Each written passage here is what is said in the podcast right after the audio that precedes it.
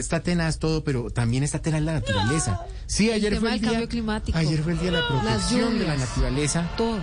Y pues yo creo que queríamos hablar de estos temas tan serios con clima. Con Santi, es que si la gente no se toma de verdad en serio ese tema de la protección de la naturaleza, pues hoy hemos estado viendo las lluvias, las inundaciones, Está tenaz. lo que pasó en mesitas del colegio, por ejemplo, ayer, ya recuperaron el cuerpo de una de las personas que estaban Ahogada. desaparecidas. Mm. Entonces, sí hay que ponerle, bueno, mucho cuidado a este tema del clima. ¿no? Pues sí, aquí súbale al Carmina Urana, que aquí está Clímaco.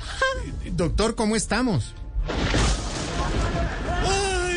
Santiago!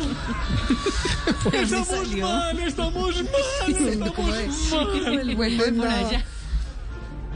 Los humanos esta semana estamos celebrando supuestamente la protección de la naturaleza. Sí. Pero eso es como darle a cuidar un transmilenio de pa' Colombia.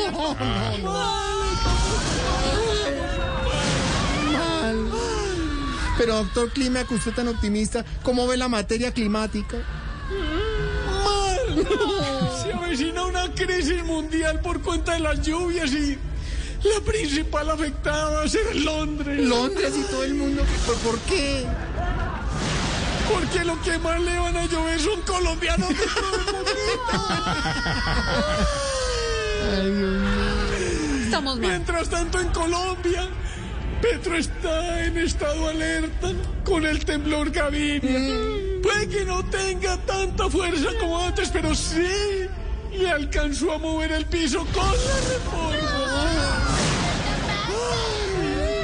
Con la lluvia de críticas y de investigaciones a la vicepresidenta, le recomendamos no salir sin paraguas. Más de 52 millones de razones para no querer salir salpicado.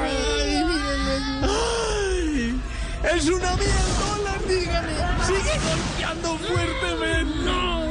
Cada día la ola es más alta, los empresarios están más ahogados y el ministro de Hacienda casi con el agua al cuello. Estamos mal, estamos mal, estamos mal. Solo espero que llegue el Armagedón y nos libre de esta agonía llamada existencia. Ay. Con un mensaje de esperanza les hablo clima con ríos, arboledas. Menos mal. ¿Y usted también va para Gol Caracol? Es peor. ¡No, no corra!